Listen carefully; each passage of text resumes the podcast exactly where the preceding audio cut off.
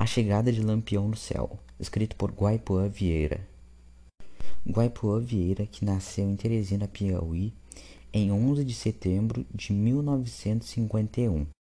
É poeta, cordelista, xilógrafo e radialista. Filho do poeta folclorista Hermes Vieira e de Maria José Souza Rodrigues. Ele é autor de vários folhetos de cordel, alguns premiados e com destaque na imprensa nacional e internacional. Esse cordel conta um diálogo entre Lampião e São Pedro, na porta do céu. Lampião, depois de fugir do inferno, força sua entrada no céu, exigindo até uma audiência com o padre Cícero. Porém, encontra forte resistência de São Pedro, o senhor das chaves da porta celestial.